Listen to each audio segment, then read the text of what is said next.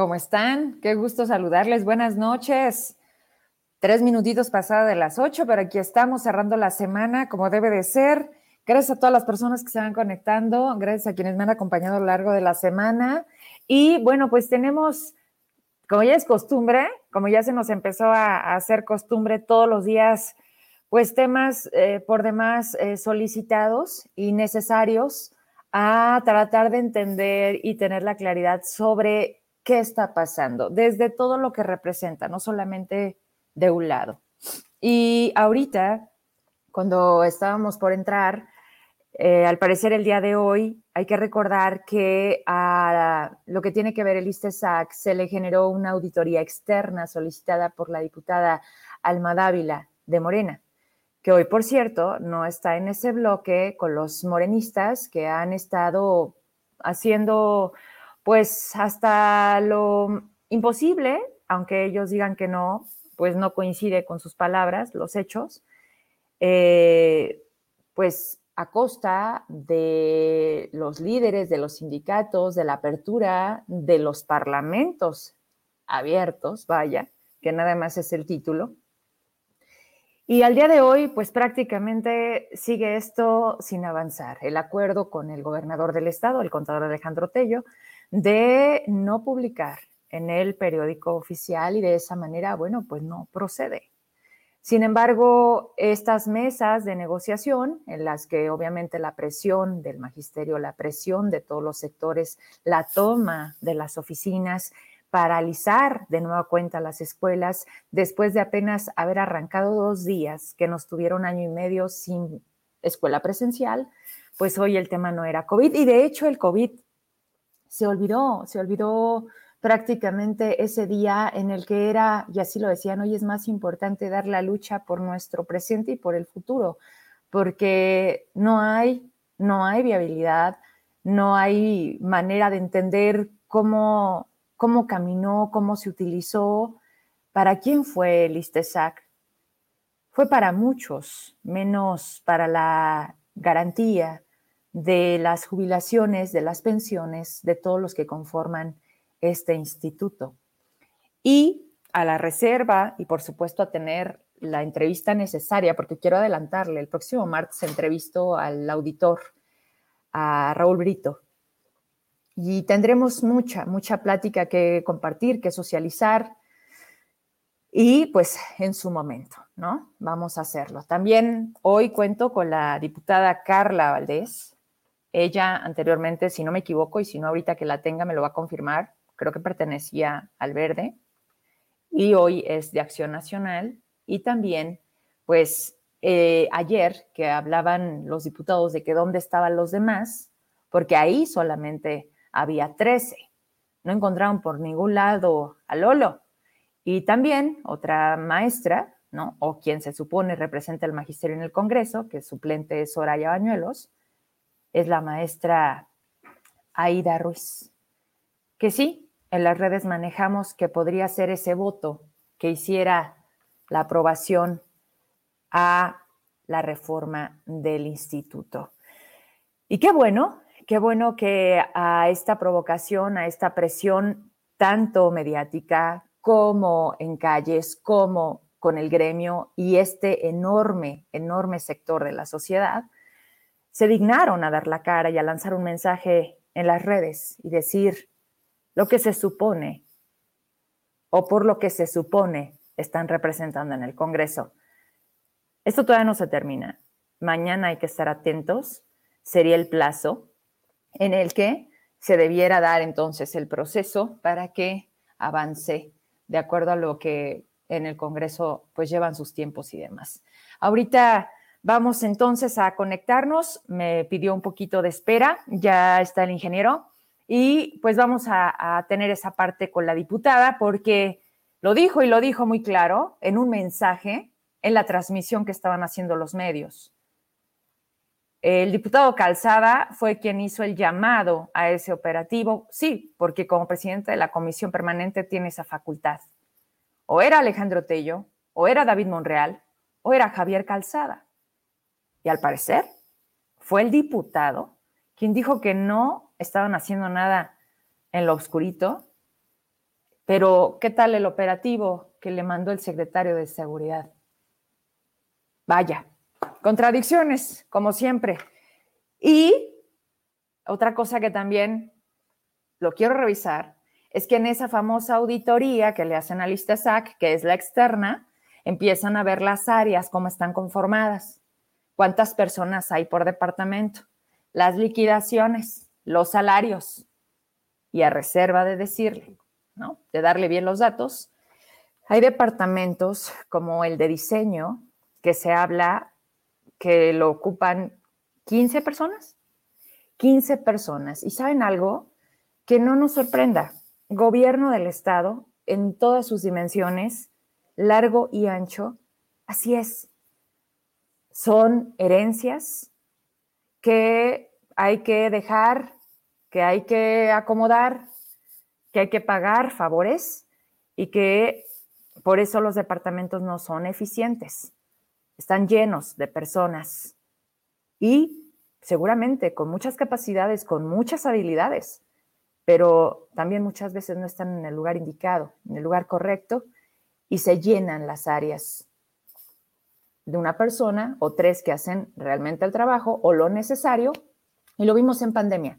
El 70% de la capacidad en el tema de personal, pudiera decirse, es innecesario. con el 30% que se trabajó, con, con quienes estuvieron yendo a las oficinas, con esas guardias, salían las cosas. ¿De qué manera? Hay que verlo. Pero entonces, ¿cómo está funcionando? ¿Cómo están funcionando las dependencias? Y, sin duda, hay muchas en donde sobra por demás. Es decirlo, sobra mucha gente, muchos favores, que por supuesto salen caros. Vámonos con el ingeniero Felipe Álvarez, qué gusto saludarlo. Hoy lo tengo solito. Véngase conmigo, dirigente estatal de Movimiento Ciudadano. Y pues bueno, vamos a saludarlo. ¿Cómo está? ¿Dónde lo tengo? La, última vez venía en su vehículo tratado. ¿Qué tal? ¿Qué tal, Berito? Aquí un poco en la penumbra. No, te veo bien, Ando fuera pero con mucho gusto, Vero, de conectarme y de cumplir con aquel propósito que, que teníamos y las novedades, que hay varias, ¿verdad? Pues, Esas son las que quiero que me cuentes, porque luego el chismerío, pues no, hay que aclararlo. Se puso sabroso. Oye, Inge, pues yo, yo titulaba la, la, publicación prácticamente con eso, ¿no? ¿Qué viene para Movimiento Ciudadano en Zacatecas? También tuvimos la oportunidad de platicar con Nani, ubico a Nani como, como dar también después de la labor y todo lo que se pudo hacer en el proceso electoral. Hay gente muy valiosa que llegó a Movimiento Ciudadano, nos queda claro. y, y, pues de eso quiero que me platiques primero. A ver, cuéntame. Claro, Brito. Para empezar, este, lo más reciente es que acaba de pasar la plenaria de los diputados y senadores de Movimiento Ciudadano, ahora denominada bancada ciudadana, porque decidieron que este, no tienen que trabajar por separado, vamos, se juntaron senadores y diputados federales y tuvieron una, un par de días de trabajo, pues donde los invitados eran de primerísimo nivel. Y fuimos a la Ciudad de México y tuvimos la oportunidad de escuchar las tres ponencias, ¿verdad? De Rodríguez Prats, aquel que fue muy connotado panista, de Viri Ríos, y de otro compañero Fernando, de momento no recuerdo el nombre, pero que es muy brillante en temas digitales. Virgen Ríos es sorprendente escucharla porque es una joven investigadora científica, social, que ha estudiado en las mejores universidades de Estados Unidos y de México y que dio una conferencia espléndida que espero luego veros socializarla con ustedes porque vale la pena y obviamente ella vale la pena también seguirla en redes porque es muy clara y directa para dar sus opiniones y así lo hizo con los diputados y los senadores. La verdad es que les puso tarea en, temas de desigualdad, de pobreza, de combate a la pobreza, por supuesto, y a la desigualdad. Y fue, fue extraordinario tener esa oportunidad. Y bueno, la verdad es que nuestra bancada, con todo, y que son solo 23 diputados, más los ocho senadores. Y digo solo porque si la aritmética simple funcionara, nuestros votos nos darían para 38 diputados, pero pero ya sabe las reglas del juego y demás, pues se quedó en 23. Pero esos 23 les van a dar su batalla. batalla como si fueran 40 o 50, ¿no? Entonces, muy bien, muy bien y tuvimos pues la oportunidad de convivir con nuestros compañeros, obvio, platicamos largo y tendido con tanto con nuestra compañera y amiga Amalia García como con Jorge, Jorge Álvarez Maínez y pues, pues muy contentos, ¿verdad? Obviamente con Dante Delgado, con Clemente Castañeda y un sinfín más de, de compañeros. Por eso, pues Dani también trae la pila recargada, como dicen. Y estamos en la tarea de continuar con el trabajo que habíamos platicado de ir formando las comisiones operativas municipales, pero además con el aliciente de que todos ellos allá en la Ciudad de México se comprometieron con Zacatecas. Ellos van a estar atentos, van a acudir a conferencias, a capacitaciones y por supuesto se van a sumar a gestiones que yo espero que tengamos una altura de miras del gobierno entrante y, todos los legisladores de todos los partidos pues, hagan causa común por Zacatecas, porque Zacatecas necesita salir de ese atraso, ese rezago. Obvio que se necesita que convoquen y si no, nosotros estaremos promoviendo cosas, ¿verdad? Fíjate, ingeniero, Ojalá que, sea bajo, este, digamos, la convocatoria del gobierno, ¿no? Eh, eh, tiene una manera de hacer uso de las redes por demás, eh, ¿qué te puedo decir? Tiene, tiene todo, o sea, tiene una forma muy atractiva Jorge Álvarez Maínez desde siempre y hoy que llega al Congreso de la Unión más, pero ha sido algo muy positivo, lo que yo aplaudo y que también hay que decirlo, se empieza a, multiplicar. No se trata de copiar ideas, se trata de que nos funcione a todos. Y justamente Movimiento Ciudadano empezó a sacar los rostros, las, las caras de esos hombres y mujeres de México que iban a estar en esa tercera vía, ¿no? Como ya tanto se le ha manejado a Movimiento Ciudadano. Y, y, yo dije, qué padre, o sea, qué padre que hoy utilicen las redes para todo y para eso, para decir, hola, yo soy, tengo esta formación y hoy te voy a representar. O sea, creo que de entrada la transparencia, porque luego pareciera que tenemos que andar ahí buscando, oye, ¿quién va a estar en el gabinete? Oye, ¿quiénes van a acompañar el ayuntamiento, no? El secretismo en las figuras públicas es abominable, Vero. No se entiende, y más cuando dices, voy a hacerlo ciudadano, van a ser rostros nuevos. Entonces dices tú, ah, caray. de gobernanza. Hablo de la nueva gobernanza. Tú sí me entendiste muy pronto. Y, y mira, déjame te digo, ahorita veía a Jorge Miranda por ejemplo, ¿no? Que hoy es alcalde de la capital y le pone a consideración de mi cabildo, pero empieza a sacar también a las posibles mujeres y hombres que le van a acompañar en el, en el, eh, pues en su mandato. Entonces dices tú, ¿por qué no aprenden? ¿Por qué no entienden que eso es lo que la gente quiere? O sea, esa, esa viabilidad, esa facilidad con la que digas, ¿quién es el ingeniero Álvarez? pero sería hasta a favor del gobernante porque, Vero, si hay algo que se deba de conocer de tal persona, que pueda ir a tal secretaría o a tal lado, y hay por ahí cositas este, que puedan salir, pues es una ventaja para el gobernante que antes de que se eche el boleto, le avisen quién es. Puedan avisar que, que, hay problemas. Claro, y, claro. Y eso le ayuda, le ayuda a tomar las mejores decisiones. Pero en fin, allá él tiene su responsabilidad. ¿verdad? A lo que voy, eso y nosotros la nuestra. Pero esa parte... Estar atentos a que haya el mejor gobierno posible dentro de lo que hay. Claro. Pues eh, eso, creo que no, no podía dejar de platicártelo. En algún momento, sabes que también mantengo comunicación con, con Jorge y, y, gracias porque también hay siempre esa reciprocidad. Y yo le decía, oye, hay que platicar. O sea, siempre ha accedido cuando viene a Zacatecas los programas que hemos hecho en vivo. Y hoy con mayor razón, porque ayer me daba mucho gusto. No sé si viste, estuvo Noemí Luna, estuvo Miguel Torres, estaba, iba a estar Fuensanta, hoy diputados federales que representan Zacatecas. Y ellos mismos decían, pero somos cinco, pero hay dos. Hay dos zacatecanos con los que nos dio muchísimo gusto cuando tomaron la tribuna, la postura en la que están siendo tan claros de venimos por Zacatecas. Y es la exgobernadora Amalia García y es Jorge Álvarez Maínez. Y es ahí cuando dices, somos del mismo color, sí, se llama Zacatecas. Ya lo demás, obviamente es en un proceso, ¿no? Y, Jorge lo ha dicho, ahora con esa alta responsabilidad de ser el coordinador, no ha dejado de lado tampoco pues la identidad y el compromiso con la tierra, ¿verdad? Muchos le critican porque ha llegado por la circunscripción de Jalisco. No hay ningún tema con eso, no hay problema.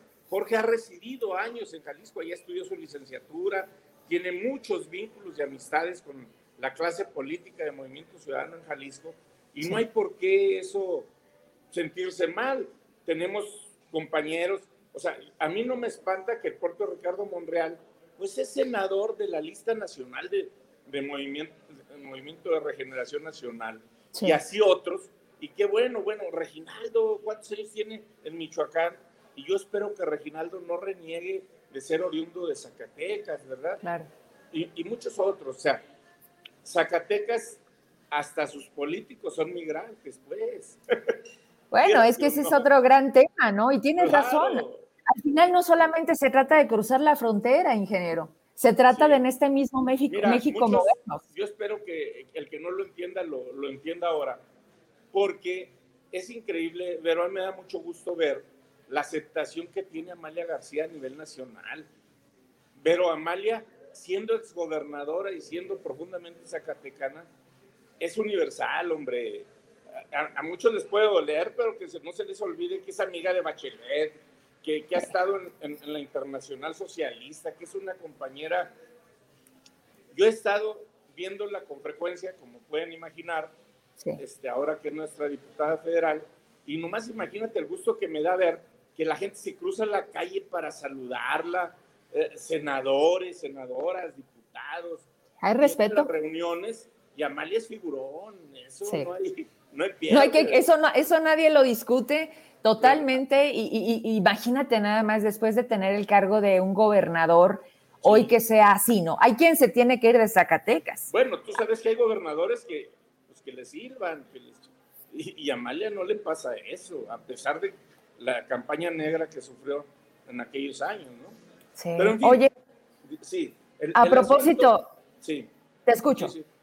No, no, a lo que voy es con lo que iniciabas el comentario, estimada Vero, diciendo que a Movimiento Ciudadano van a llegar muchas gentes y nosotros estamos con las puertas abiertas para todos los compañeros que quieran venir a Movimiento Ciudadano. ¿Para todos? Sabemos que sí, ahorita llegamos a detalles, ¿no? En principio sí, abiertos para todo aquel compañero que crea que Movimiento Ciudadano es el lugar donde puede dar la lucha política, ¿verdad? O sea, no hay, de entrada no hay problema con eso.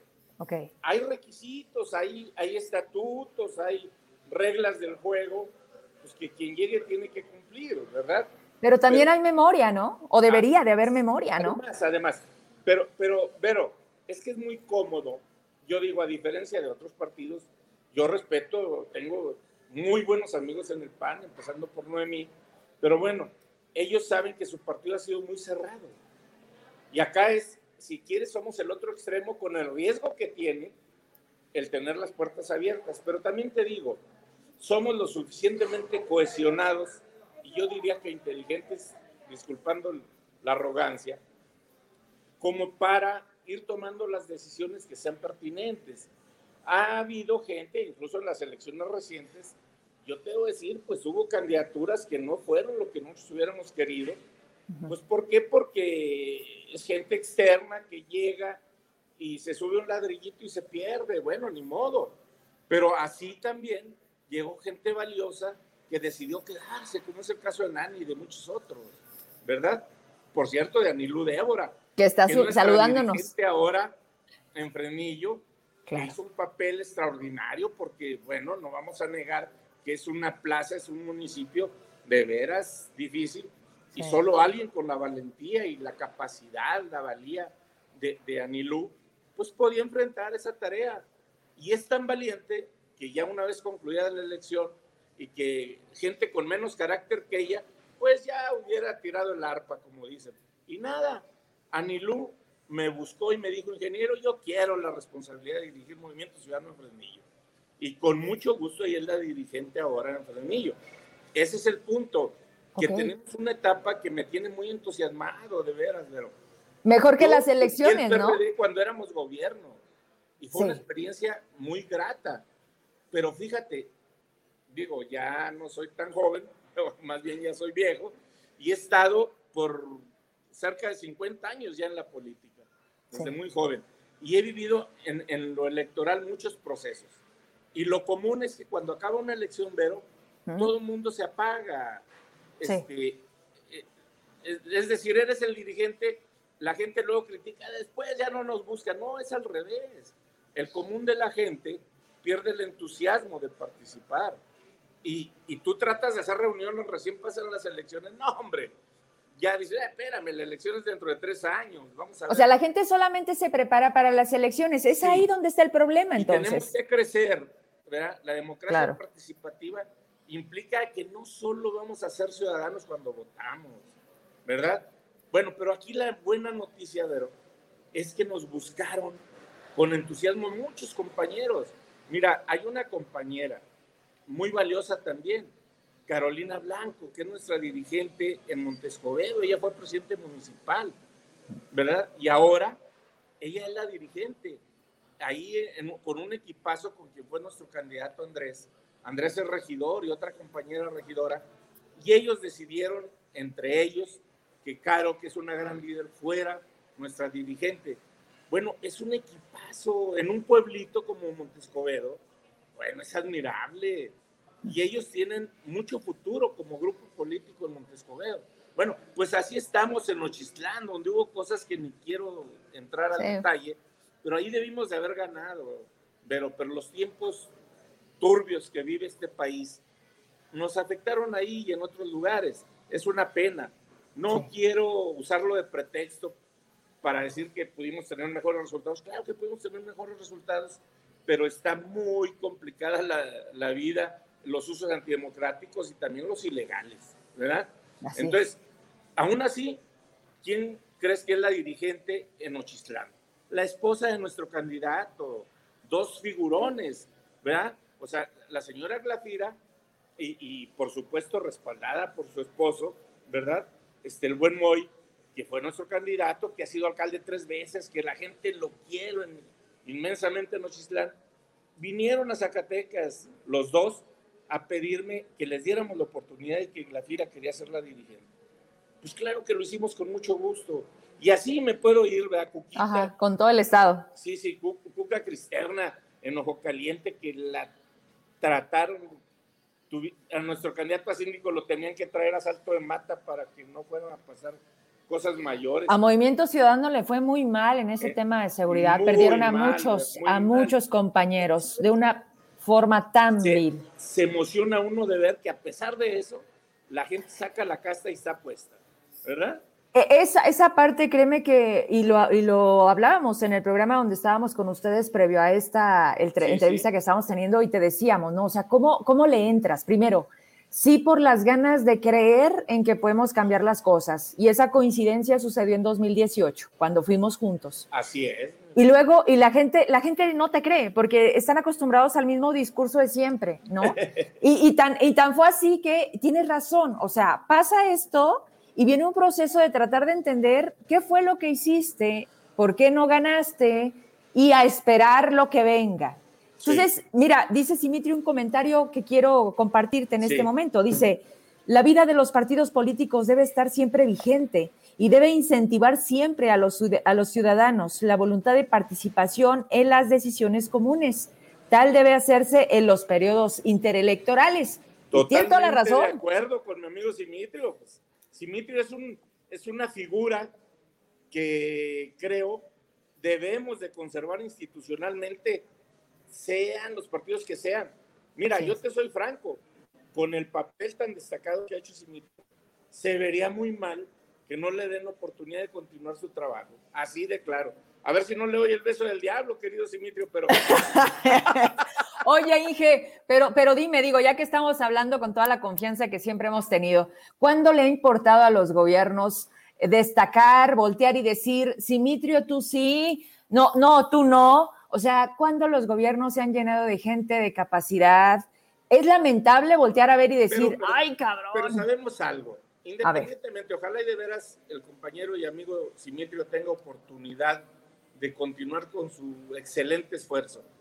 Eh, pero él es un personaje que ahí o donde le toque estar va a contribuir a Zacatecas. Así es.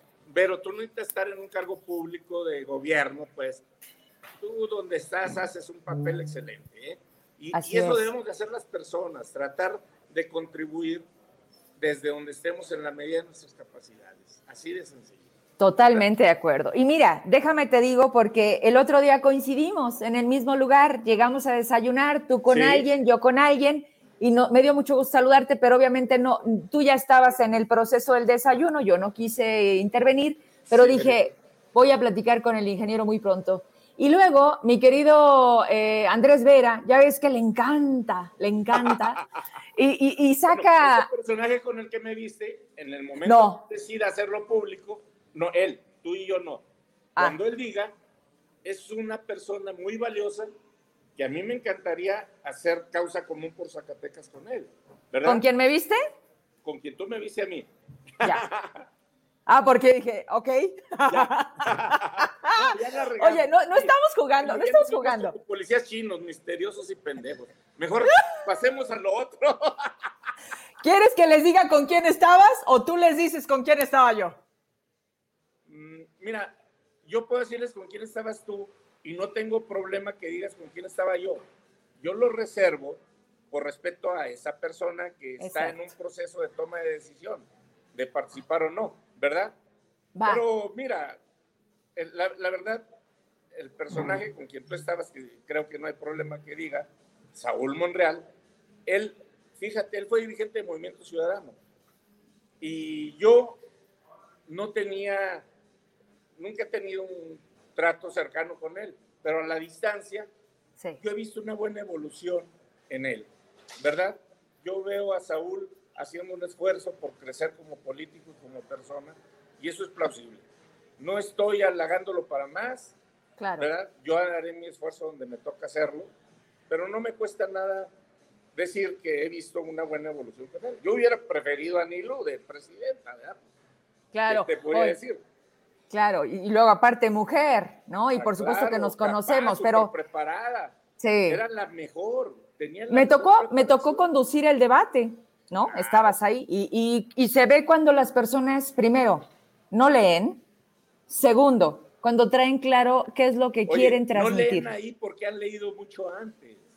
Es preparación, Inge, es que parece broma es preparación. ¿Cómo carajos te diriges a un sector en un momento de crisis y te pones a leer? Caray, no lo tienes aquí claro. ¿Quién eres tú y qué mensaje quieres? Pero bueno, como dices, no, no nos distraigamos.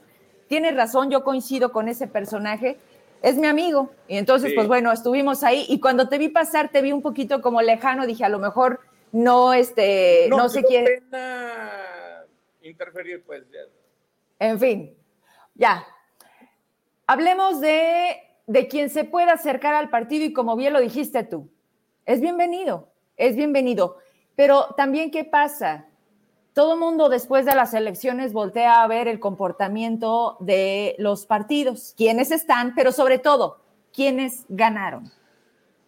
Y pues ustedes se llevaron a unas figuras bien interesantes. Ustedes traen, hoy yo veo mucho volteo y sí veo naranja, ¿no?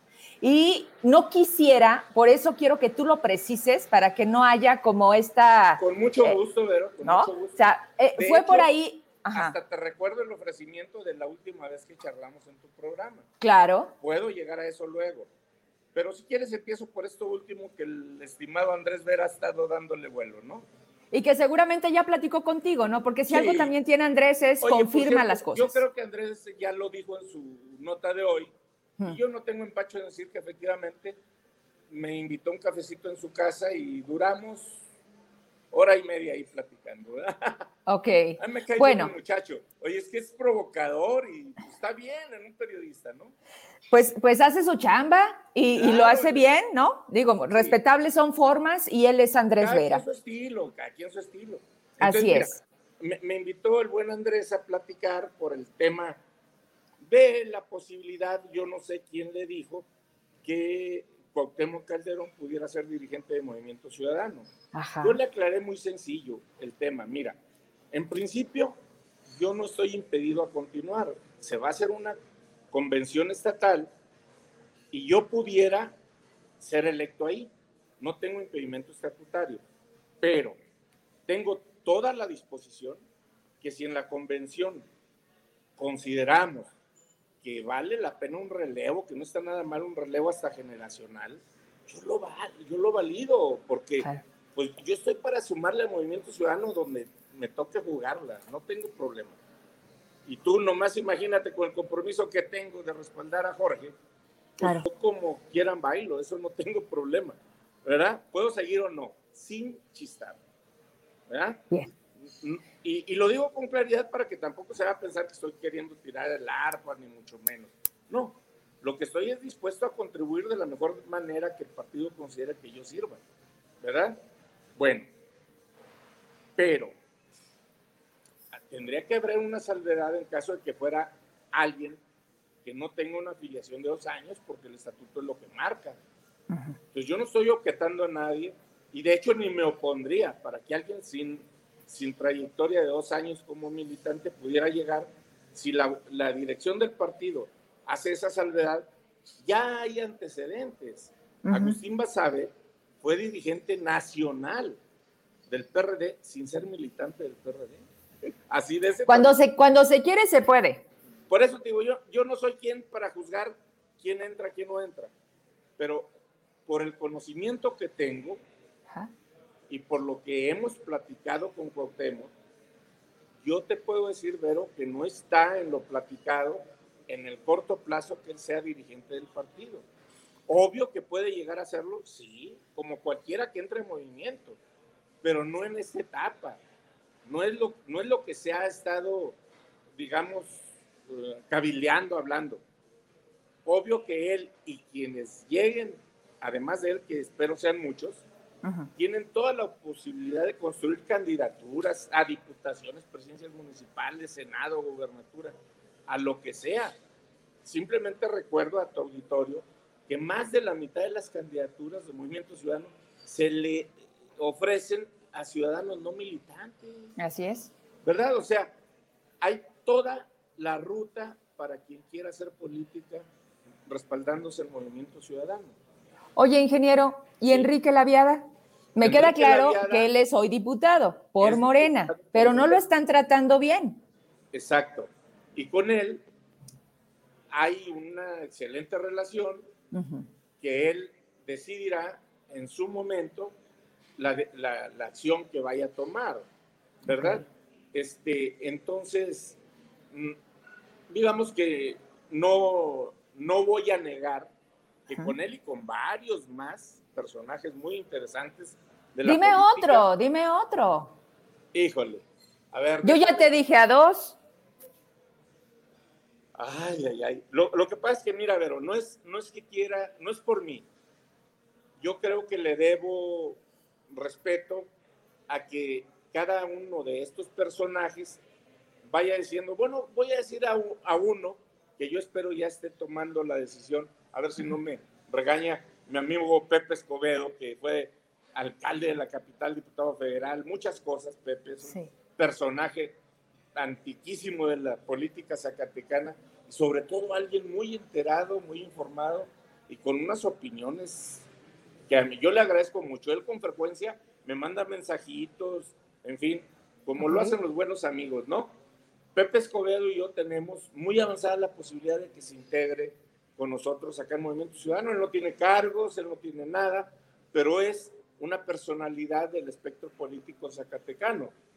Eh, ya te dije otro. Pero hay, hay algunos otros a quienes estaban en la posibilidad o en la consideración del equipo gobernante y todo, pues a ellos no los puedo yo mencionar, ni tampoco, pero a quienes han tenido responsabilidades recientes. ¿Por qué? Porque pero creo que ya hemos visto las actitudes vengativas y torpes que suceden. Mira, yo nada más te digo, a cinco candidatos a diputados, perdón, a presidentes municipales que ya estaban con nosotros, el equipo gobernante del estado actual nos los quitó. ¿Por qué? Porque es gente que necesita nómina, que está en su chamba, en fin, no sabe condiciones, condiciones. la dignidad de las personas. Yo afortunadamente nunca he tenido ningún problema para opinar con la apertura que me has conocido. Pero tampoco quiero forzar o meter en un callejón a compañeros pues, que se sienten en la necesidad de ser discretos. Y en la política también hay que ser prudentes. O sea, hay tiempos, hay momentos. Y, en esta... Pero mira, lo que sí te digo, pero es que se van a sorprender que un partido marginal, perdedor, como nos ubican en Zacatecas muchos, se van a sorprender de la cantidad ¿Quién de va a llegar?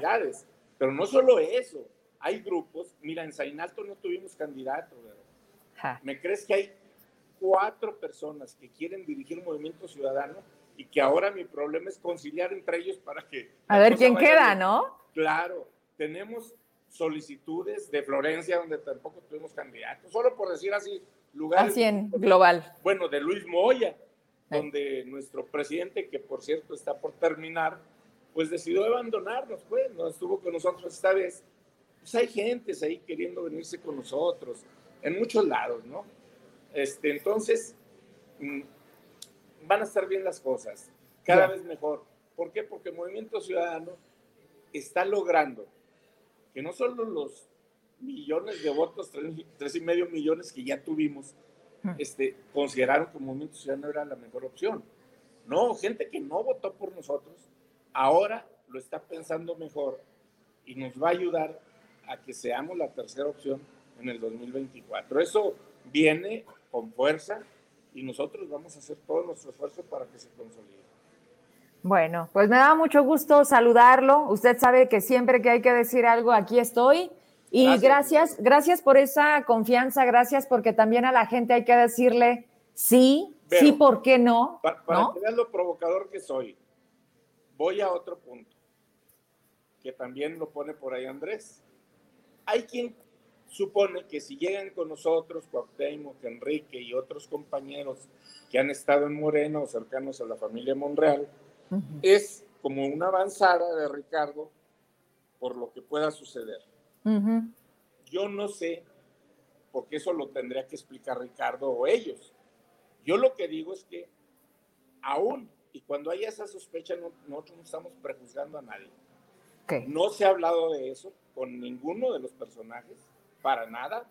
Es simplemente su decisión de si se vienen o no a Movimiento Ciudadano a trabajar sobre las reglas de Movimiento Ciudadano. Es conocido, no de ahora, sí. que Dante Delgado y Ricardo Monreal se llevan muy bien. Se llevan muy bien, han hecho acuerdos, han construido cosas juntos, pero en este momento no hay nada. Y ahí está la prueba de Ricardo en la tribuna, haciendo un esfuerzo inaudito por quedar bien con, con el peje, ¿verdad? Con el presidente. Ricardo sigue intentando lo que parece imposible para muchos de nosotros. Pero bueno, él tiene sus habilidades y allá ellos. Es asunto de Morena. Yo digo, no, no cancelo, porque no soy nadie para decir que imposible que, que el senador Ricardo Monreal pudiera No pudiera ser por el Movimiento Ciudadano, claro. no, pero figura? Nuestra ingeniero, figura es Alfaro. ¿Quién es Ricardo Monreal? O sea, también no hay que quitarle su mérito, ¿no? ¿Y quién es Alfaro? Pero ya ahorita imagínate en qué postura ponen al senador. A, ver quién lo quiere. Espérate poquito, ¿no? O sea, hay que ser inteligentes y no solamente es una cuestión. Eh, digamos que es un movimiento, ¿no? Sí. Pero a ver si le funciona, porque ya nos quedó claro que la, que la favorita no se llama Ricardo, se llama Claudia Sheinbaum. Es muy claro. ¿Quién es? Ok, pero bueno, avanzado el tiempo, nos tenemos que volver a platicar. Tiempo le vamos avanzando. ¿Eh? Ingeniero, te agradezco mucho. Un abrazo. Berito, igualmente. Gracias, como siempre. Hasta la próxima. Y tú me avisas, ¿ya está con nosotros? Bueno, está batallando. Bueno, está, está por incorporarse con nosotros la diputada Carla Valdés. Gracias por todos los comentarios, prácticamente son pues obviamente para el ingeniero. Respecto a lo que a mí me toca, también siempre gracias por su atención, por estar conectados. Y si te parece, entonces vamos a darles un avancito, ¿no? De lo que traemos. Mire, ah, la pandemia nos ha venido a posponer muchos planes, la vida, eh, algunos prácticamente no llegaron y eso ha hecho que en nuestro andar, en nuestro día a día, pues también tengamos que ir eh, adaptando muchas cosas. El maestro José Esteban Martínez, fresnillense, siempre a la amistad de muchos años, desde que yo era más chica, tuvimos la oportunidad de coincidir en proyectos justo de la administración de Amalia García, con ese intento, muy buen intento, qué lástima que no hubo un seguimiento, a un primer festival de cine en Zacatecas. Se hacían cosas extraordinarias, porque pareciera que Zacatecas no merece más, porque estaba mal si pensabas en grande, porque ¿para qué la inversión en cultura? ¿Para qué un festival de cine? Y si supiera cuánto talento hay de jóvenes que saben producir, que tienen ideas y creatividad que a veces no encuentran una puerta en Zacatecas en donde se ha aprovechado todo eso. Se tienen que ir a Ciudad de México, muchos se tienen que ir fuera de México. Y sí, por supuesto, siempre regresarán a su casa y dirán, ¿no? La típica frase de no es uno profeta en su tierra. Algunos sí, casos también mm, pocos, pero los hay. Y a esa oportunidad y a toda su trayectoria, hoy estamos a punto de vivir el próximo 9 de septiembre, eh, si no me equivoco es jueves, una exposición que va a durar alrededor de tres meses, que se llama 70 años no son nada. Y esta es la imagen, la imagen con el maestro que hoy tuve oportunidad de saludar, sí, debo de decirlo, de abrazarlo, de, dejar de vernos tanto tiempo y de agradecernos siempre por todo, ¿no? Eh, y sobre todo por las coincidencias. Esta entrevista se las tengo lista el lunes, completita, como va, ¿eh? Con todo. Porque hubo situaciones en las que pudiera fácilmente editarlas, pero no, quiero que la vean como es él, como soy yo, y miren nada más eso que ya aprovechando que me la están pasando, eso vamos a encontrarlo en San Agustín. En este recinto tan hermoso en el pleno centro de esta ciudad, ahí en la Avenida Hidalgo, vamos a tener, bueno, es la plazuela Miguel Ausa, donde está, más, más precisa, pues van a hacer las, las, eh, la exposición, más de 60 obras y mucha, le dije, oye, le deberías de haber puesto la de la pandemia, porque se puso a hacerlo en todo este tiempo que nos dijeron quédate en casa. Entonces decía él, pues, ¿qué hago? Me voy a aburrir y se puso a diseñar ropa, joyería, cerámica en restaurantes de Guadalajara y Oaxaca. Tienen en restaurantes así, de verdad, una cosa, no la comida, sino en donde vas a degustar.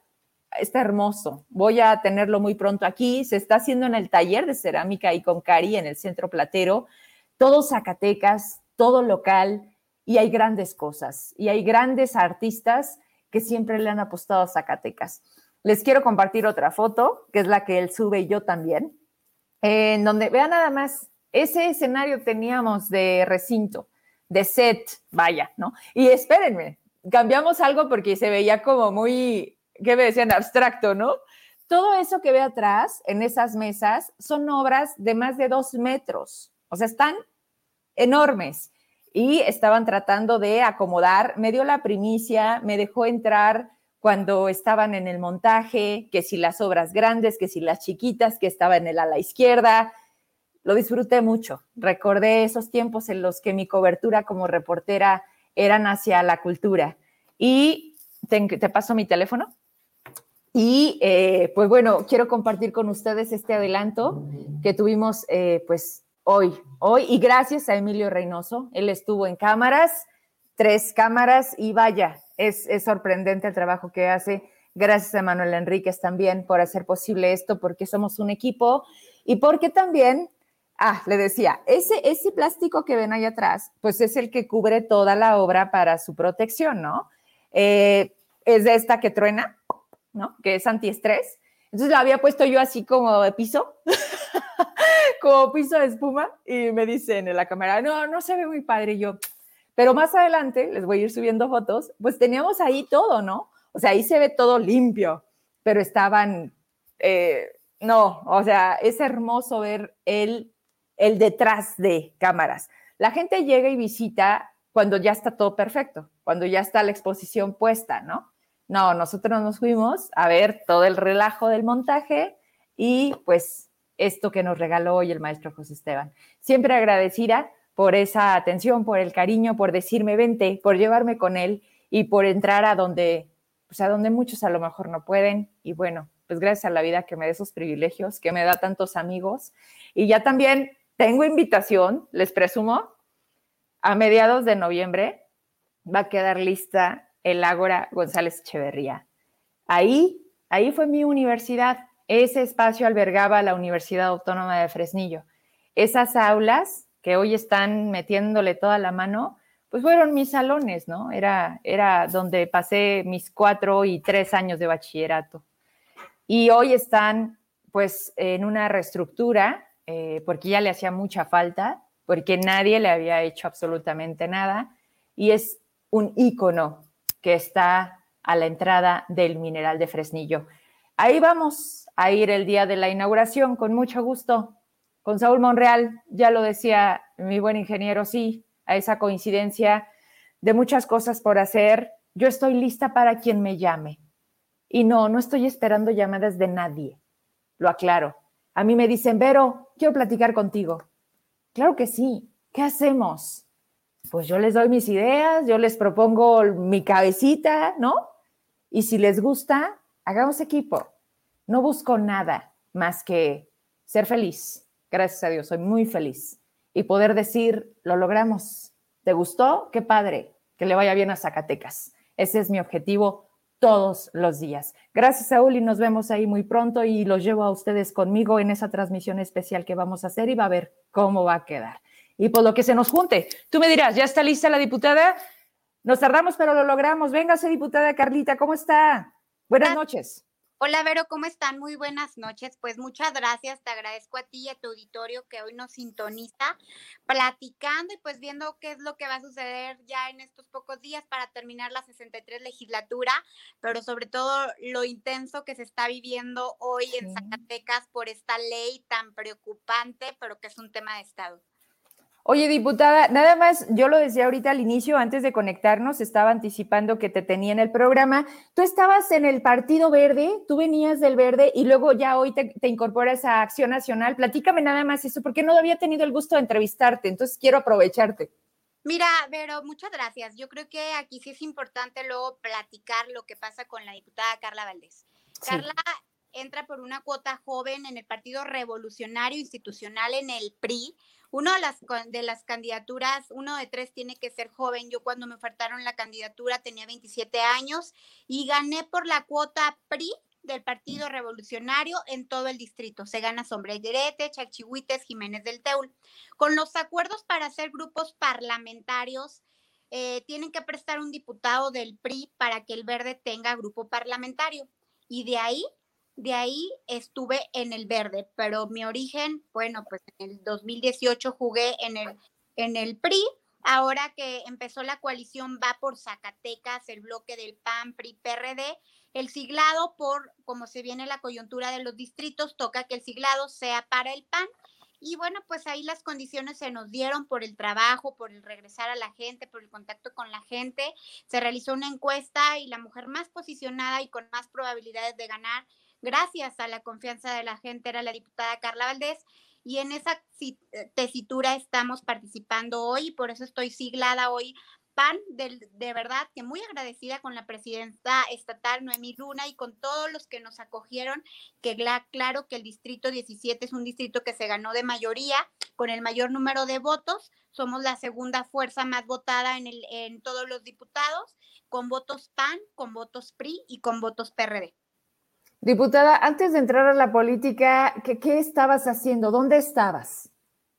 Yo soy médico general, trabajé cuatro años en el servicio de urgencia, solamente tengo un diplomado donde estuve yendo a San Luis Potosí por dos años para prepararme en el servicio de urgencias. Me, me ayudan y por ahí me, pues con la cuota joven toca que siglen mujer menor de 27 años entonces, pues siempre he estado en las filas del partido donde me han acogido y de ahí viene Carla la política. Una mujer siempre estuvo en la lucha, una mujer que siempre estuvo pegando calcas, que se convirtió en activista, que se vino a la ciudad de Zacatecas a realizar su carrera por cinco años. Luego me regresé a mi servicio social en Sombrerete y pues de ahí nace Carla Valdés. En el área de urgencias conoce a Norma Castorena, la líder sindical de los de salud, una mujer en ese entonces pues venía como candidata a la federal y fue la que nos invita por medio de esta, de esta parte del Partido Revolucionario, pero siempre formada en la lucha, en la entrega.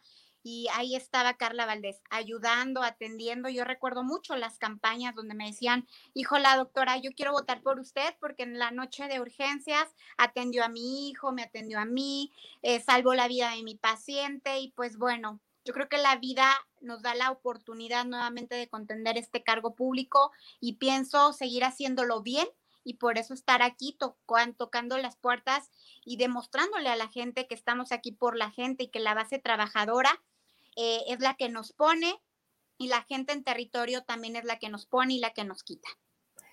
¿Cuál agenda, qué temas fueron tu prioridad? Digo, mm, estamos finalizando, pero tomaste la tribuna, levantabas más de una vez, porque también te vimos, sí, sí, activa, no con la oportunidad de a lo mejor socializarlo, pero creo que es el momento de que a Zacatecas le digas estos temas, yo los llevé.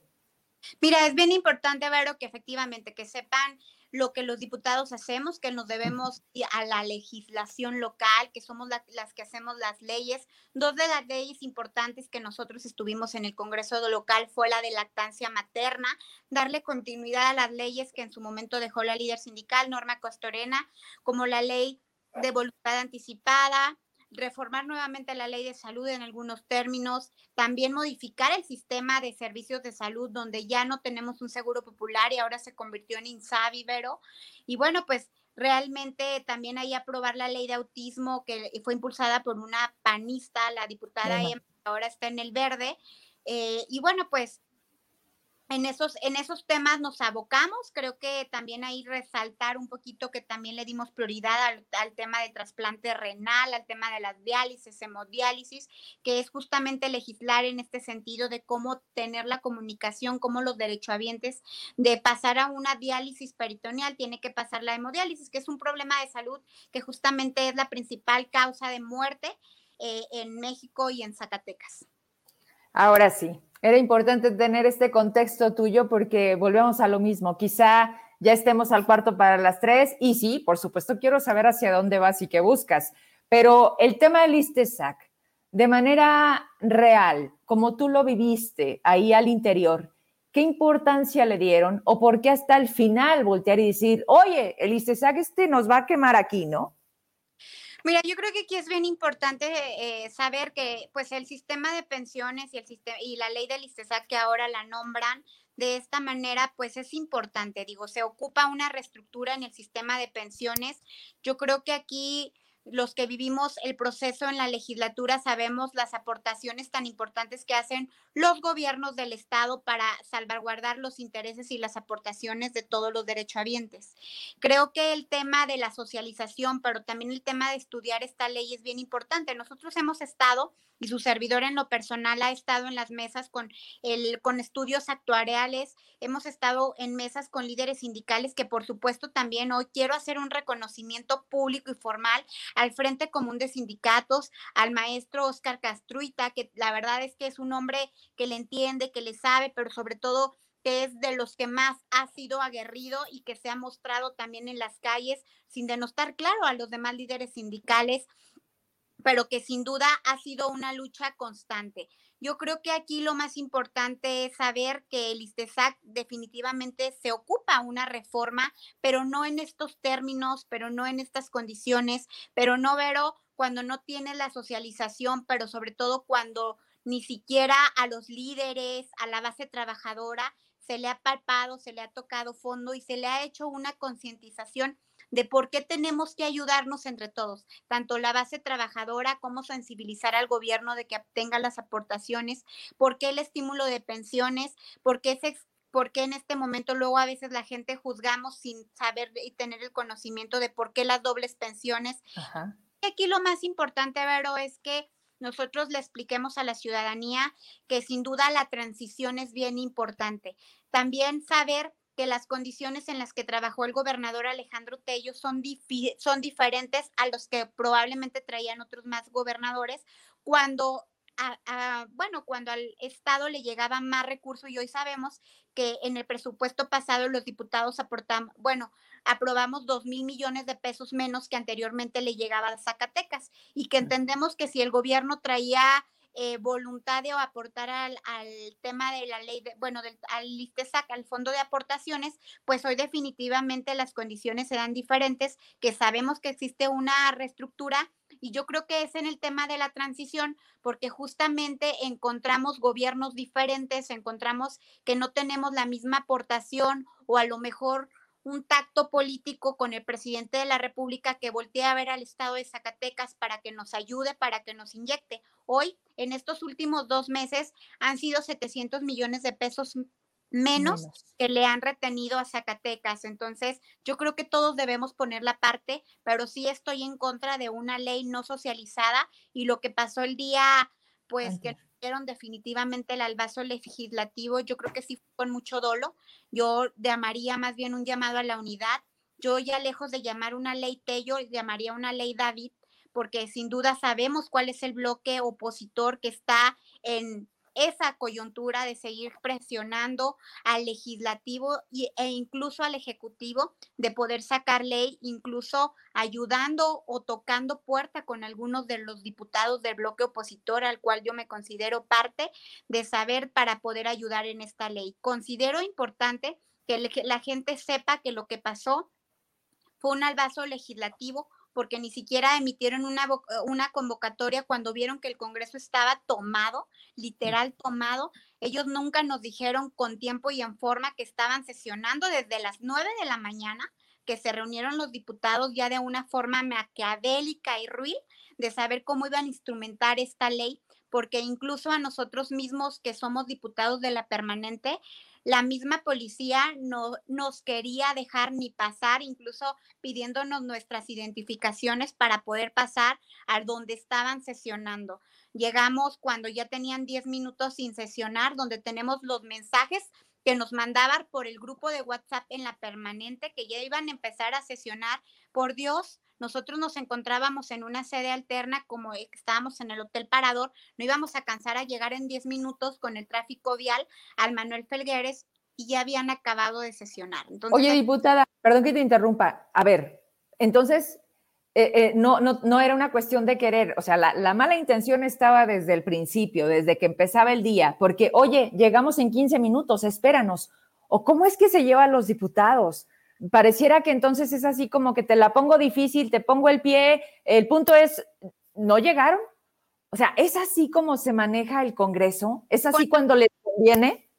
Con la mayoría calificada que traen hoy con los aliados, pueden efectivamente hacer lo que ellos tengan o quieran. Entonces es bien importante que les comuniquemos. Hoy sí nos encontramos literal en un divorcio porque es un divorcio cuando busca cada quien un interés político y no un interés de la gente. Por eso yo sí hago un llamado y tiene que ser muy cierto. O sea, de verdad es muy importante que nosotros como afrontemos y entendamos la realidad que hoy estamos legislando para Zacatecas y por Zacatecas, cuando ya todo lo tienen instrumentado para saber cómo tenían que hacer con su mayoría calificada que hoy tienen con ese bloque opositor, pues nos pueden dar cualquier vaso legislativo. Que se les complicó, un poco porque hubo una diputada de Morena que está acá de este lado que se les complicó un poco porque existe una diputada que es parte del magisterio y está con nosotros. Creo que ahí fue donde yo creo que también midieron un poquito y con la movilización que realizaron los sindicatos, con el músculo que mostraron los sindicatos de no lacerar de esa manera, yo nada más quiero preguntarles, ¿quién en este momento conoce un dictamen? Porque ni siquiera a mí como diputada me lo han entregado, ni siquiera los líderes sindicales se, se los han entregado. Yo incluso le pido y hago un llamado para que si pueden o consideran necesarios, nos pongamos nuevamente y que demos un debate de altura, de mira, de mira por qué quieren ellos aprobar una ley de esta manera o por qué debemos cambiar o modificar tales o cuales artículos. Ese diálogo nunca existió. Sí existió una una comisión, Vero, de parlamento abierto, pero sin duda sin un análisis, sin un análisis de artículo por artículo. Y lo digo con todo conocimiento porque yo también estuve en esas partes de parlamento abierto y todo era buscar culpables, pero nunca era ayudar, consensar, revisar en qué artículo tenemos que ayudar, por qué este artículo no nos ayuda, por qué necesitamos modificar, en qué movimientos tenemos que hacer. Entonces, yo creo que aquí lo más importante es que no le mintamos a la gente.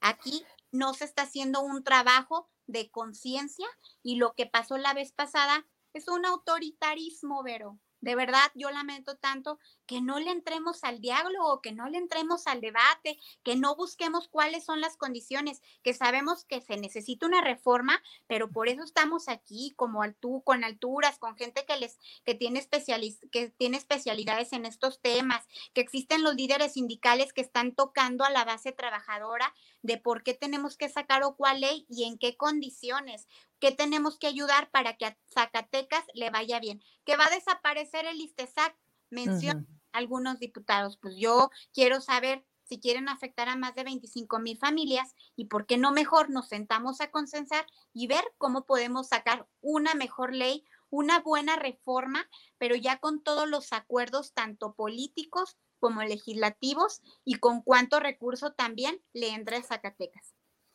Pues es que son muchas partes, que yo los he visto sentados, que por ejemplo, y de ahí deriva también la invitación, diputada, porque ustedes estaban en otra parte, mientras ellos estaban en este supuesto parlamento abierto que no sucedió nada, y tú le mandabas un mensaje duro, muy claro, a Javier Calzada, en donde le decía, no mienta, diputado, es, es, es él, fue él quien solicitó ese operativo que vimos todos en redes nosotros tenemos, y digo, ahí están las declaraciones. Él solicitó y tiene la facultad como legislativo a llamar a las fuerzas públicas. ¿Y quién? Solo él, que es el presidente de la mesa. Yo creo que aquí ya no se trata incluso de discutir ni nada, se trata de consensar de por qué llamar a las fuerzas públicas. La verdad es que ellos son trabajadores, tan igual que hoy somos trabajadores, gracias que recibimos nuestros salarios gracias a los impuestos de todo, de todos. Entonces yo creo que aquí es un llamado a respetar a la base trabajadora, a los maestros que se la parten en las aulas trabajando y hoy con el tema del COVID que pues han doble leer héroes nacionales. Creo que la postura de los líderes sindicales ha sido clara y concisa. Entonces, yo creo que aquí es un consenso.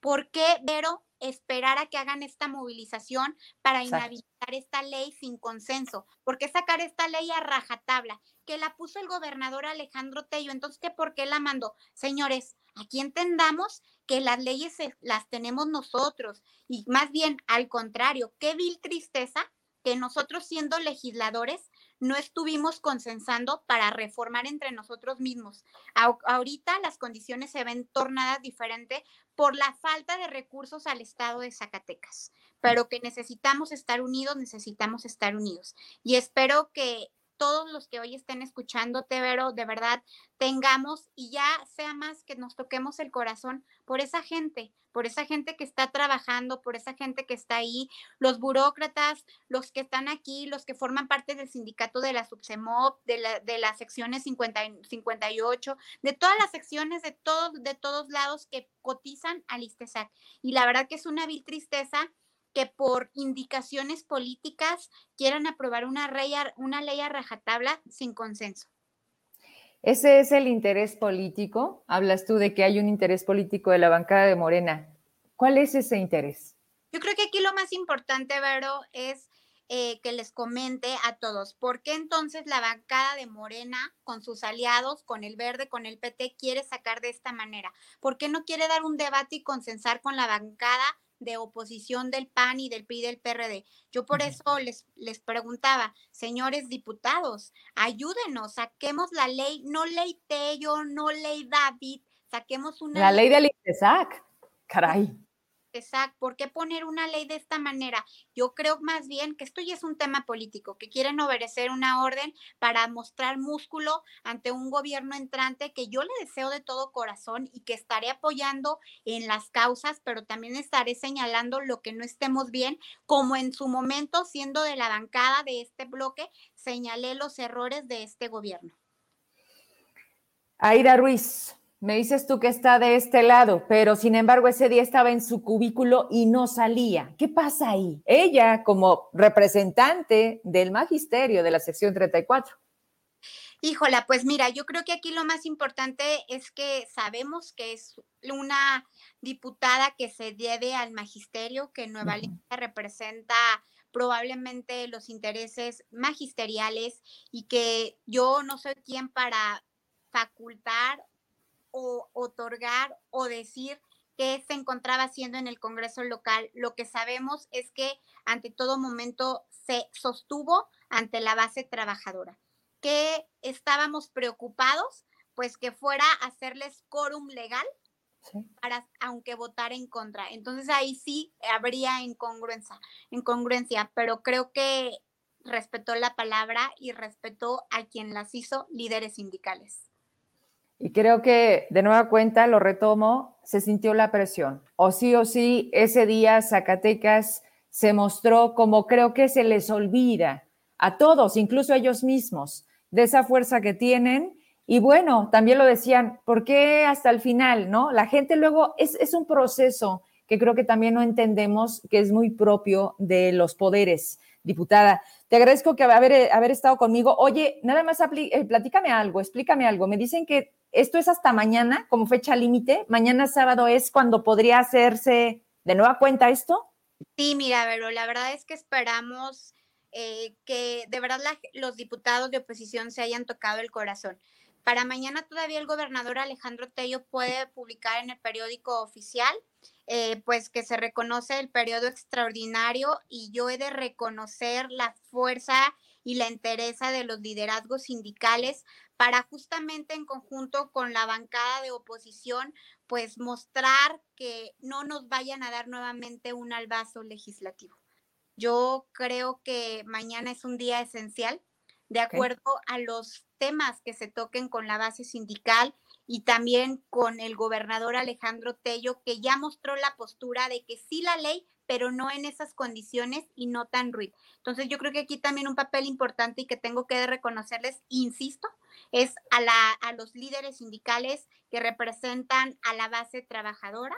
Nuevamente te insisto, he de reconocer el trabajo de todos y de cada uno de los líderes. He visto los mensajes de los sindicatos, he visto el mensaje del eh, sindicato de los maestros de Oscar Castruita. La verdad que creo que es una, al final, una oposición muy fajada y que ante todo les dio para defender los intereses de la gente, porque al final los líderes se deben a la gente, así como los diputados nos debemos a la gente. Y espero que los diputados del bloque se toquen el corazón y no vayan a permitir mañana un albazo legislativo como en todo momento lo han intentado hacer, para quedar bien con un gobernador electo. No con el pueblo de Zacatecas. Así es, ¿verdad? Mañana, el llamado a la gente, ¿ustedes dónde van a estar? Hay una convocatoria. ¿Cómo es esto ante fin de semana? ¿Cómo es? ¿Es también extraordinario? ¿Se llama a sesión? ¿Cómo es mañana? Platícanos. Mira, pero puede haber una sesión extraordinaria, pero sería anticonstitucional porque no nos han notificado 24 horas antes, ajá. Dar a cabo una sesión. Entonces, pero lo pueden hacer. Ahorita yo puedo estar sentada y puedo tener un coro de, diputados y puedo decir que es una sede pasándose la ley por donde ellos puedan o por donde podamos. O sea, de verdad es que pueden interrumpir los procesos importándose que luego hagamos un juicio de anticonstitucionalidad. Entonces, bueno, pues si lo hicieron, sin, sin estar nosotros, dieron ese albazo para, para llamar a una sesión extraordinaria, pues yo nomás quiero esperar mañana qué, qué jugada nos puedan hacer.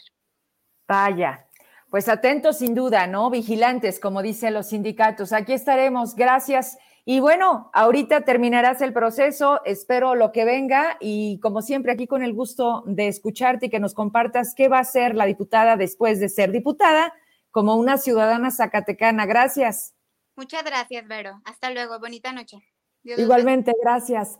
Pues a todos ustedes, gracias. La verdad es que interesante por demás. Creo que mañana no será un fin de semana como cualquiera. Nos acaba de decir la diputada que es el, la fecha última o el momento último en el que esto se podría llevar a cabo en un llamado que lo pueden hacer, sí, cuando, cuando se les venga en gana y como tienen esa mayoría, que también ahí ya no me quedó claro, pues ya no la tienen, ya no la tendrían, porque si están tan claros de que Alma Dávila y Aida Ruiz están del lado del bloque que están, podríamos decir, a favor de la clase trabajadora, en contra de votar esa ley, ya no le pongamos títulos, creo que es una ley del ISTESAC, pues creo que se les va a complicar. Pero bueno, vamos a estar nosotros transmitiendo lo necesario, compartiendo lo necesario y pues de nueva cuenta agradecida como todos los días por cerrar una semana juntos. No se me olvida nada,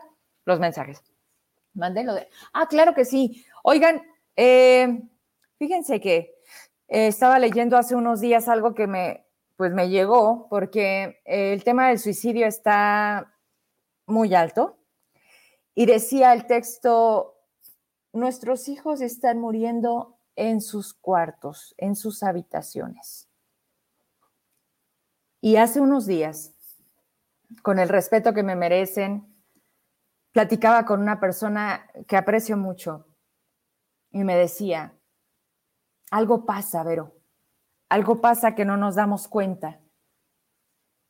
Y no soy yo. Fíjese nada más no soy yo. Quiero estar bien, pero pareciera que hay una voz dentro de mí que me hace desconocerme, que me hace quitarle la intención de vivir. Yo con mucha atención y con mucha tristeza escuchaba y me decía, ahora entiendo cuando las personas toman esa decisión. Me da miedo, quiero que me ayuden, necesito ayuda. Y hace unos días yo entrevistaba a la doctora Emma. Ella es psicóloga, está en la UAS, escribe libros, da terapia, ayuda a mucha gente y el tiempo no le alcanza. Y sé que hay muchos doctores, que hay médicos, que hay psiquiatras, todos ellos están hoy como nunca viendo a una sociedad que en muchas ocasiones hemos tenido eso, voces que nos dicen, que nos confunden y que nos desvían. Y quiero compartirles este, esta liga, este teléfono está disponible totalmente gratis y se los digo de corazón, si lo necesita, no lo dude, hágalo, que no le dé pena y no deje pasarlo como de es un mal día, no, cuando algo nos quita el sueño, cuando empezamos a despertar a las 3 de la mañana de la nada, cuando se nos quitan las ganas de vivir, cuando solamente queremos dormir, cuando ya nada nos satisface, cuando nada nos sorprende, no es normal, no es la pandemia.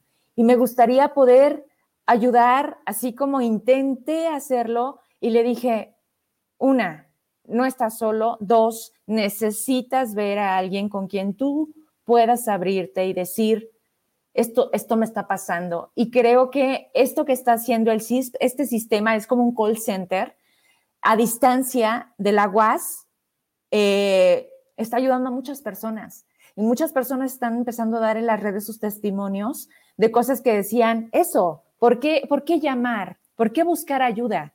Por exceso de tristeza. Digo, está bien que lloremos, tengamos problemas, pero lo que sigue, ¿no? o ansiedad, estrés y enojo, pero un ratito.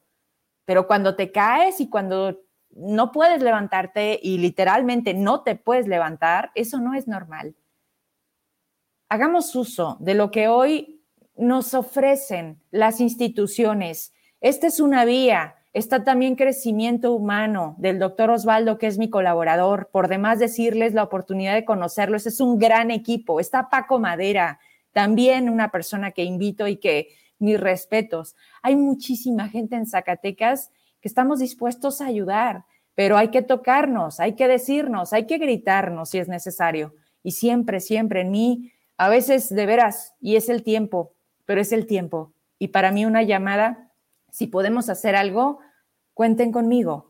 Utilicen este teléfono, tiene horario de lunes a viernes.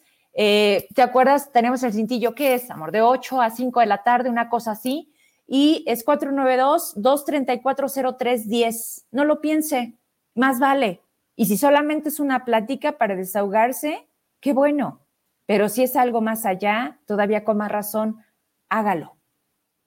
Yo me despido. Gracias. El lunes les tengo preparada la entrevista de las fotos que les compartí y prepárese con todas las eh, medidas de, sanidad, de seguridad, los protocolos. Si puede, vaya a San Agustín a ver esa exposición del maestro José Esteban. 70 años no son nada. Me dice, pero para mí es volver a empezar. Gracias. Les deseo un excelente fin. Descanse, cuídese. Va a seguir lloviendo. Nos vemos el lunes.